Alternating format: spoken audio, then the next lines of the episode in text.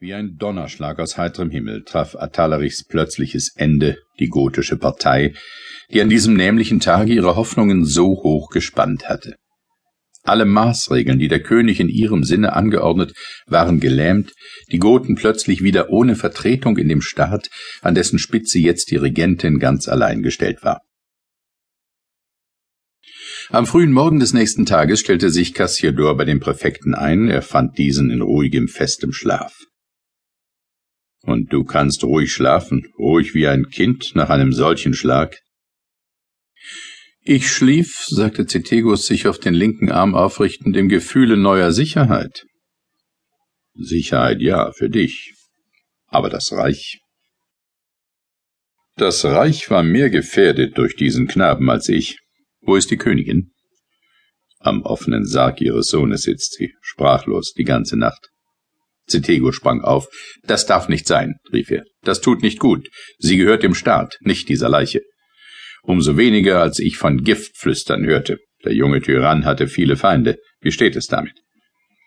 Sehr ungewiss. Der griechische Arzt Elpidios, der die Leiche untersuchte, sprach zwar von einigen auffallenden Erscheinungen, aber wenn Gift gebraucht worden, meinte er, müsste es ein sehr geheimes, ihm völlig fremdes sein. In dem Becher, daraus der Arme den letzten Trunk getan, fand sich nicht die leiseste Spur verdächtigen Inhalts.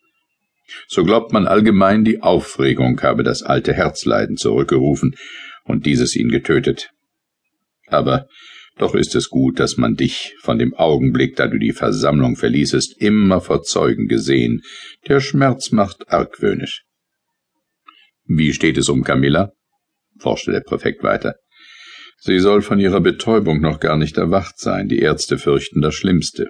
Aber ich kam, dich zu fragen, was soll nun weiter geschehen? Die Regentin sprach davon, die Untersuchung gegen dich niederzuschlagen. Das darf nicht sein, rief Cethegus. Ich fordere die Durchführung, eilen wir zu ihr.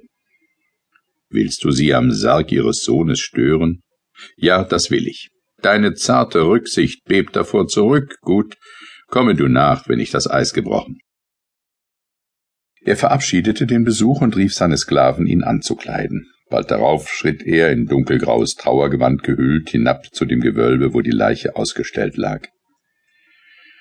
Gebieterisch wies er die Wachen und die Frauen Amalas Winters hinweg, die den Eingang hüteten, und trat geräuschlos ein. Es war die niedrig gewölbte Halle, in der ehedem die Leichen der Kaiser mit Salben und Brennstoffen für den Scheiterhaufen bereitet worden.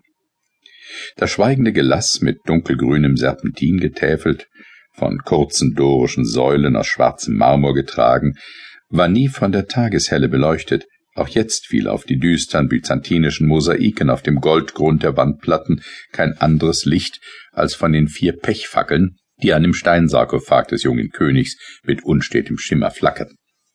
Dort lag er auf einem tiefroten Purpurmantel, Helm, Schwert und Schild zu seinem Haupt. Der alte Hildebrand hatte ihm einen Eichenkranz um die dunklen Locken gewunden, die edlen Züge ruhten in ernster, bleicher Schöne. Zu seinen Füßen saß in langem Trauerschleier die hohe Gestalt der Regentin, das Haupt auf den linken Arm gestützt, der auf dem Sarkophage ruhte, der rechte hing schlaff herab, sie konnte nicht mehr weinen. Das Knistern der Pechflammen war das einzige Geräusch in dieser Grabesstille. Lautlos trat Cethegus ein, nicht unbewegt von der Poesie des Anblicks, aber mit einem Zusammenziehen der Brauen war dies Gefühl wie ein Anflug von Mitleid erstickt. Klarheit gilt es, sprach er zu sich selbst, und Ruhe. Leise trat er näher und ergriff die herabgesunkene Hand Amalas Winters. Erhebe dich, hohe Frau, Du gehörst den Lebendigen, nicht den Toten. Erschrocken sah sie auf. Du hier, Cethegus? Was suchst du hier? Eine Königin. Oh, du findest nur eine weinende Mutter, rief sie schluchzend. Das kann ich nicht glauben. Das Reich ist in Gefahr und Amalas Winter wird zeigen, dass auch ein Weib dem Vaterland den eigenen Schmerz opfern kann.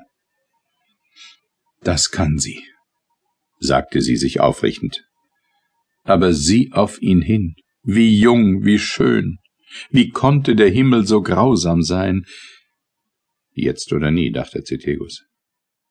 Der Himmel ist gerecht, Streng, nicht grausam.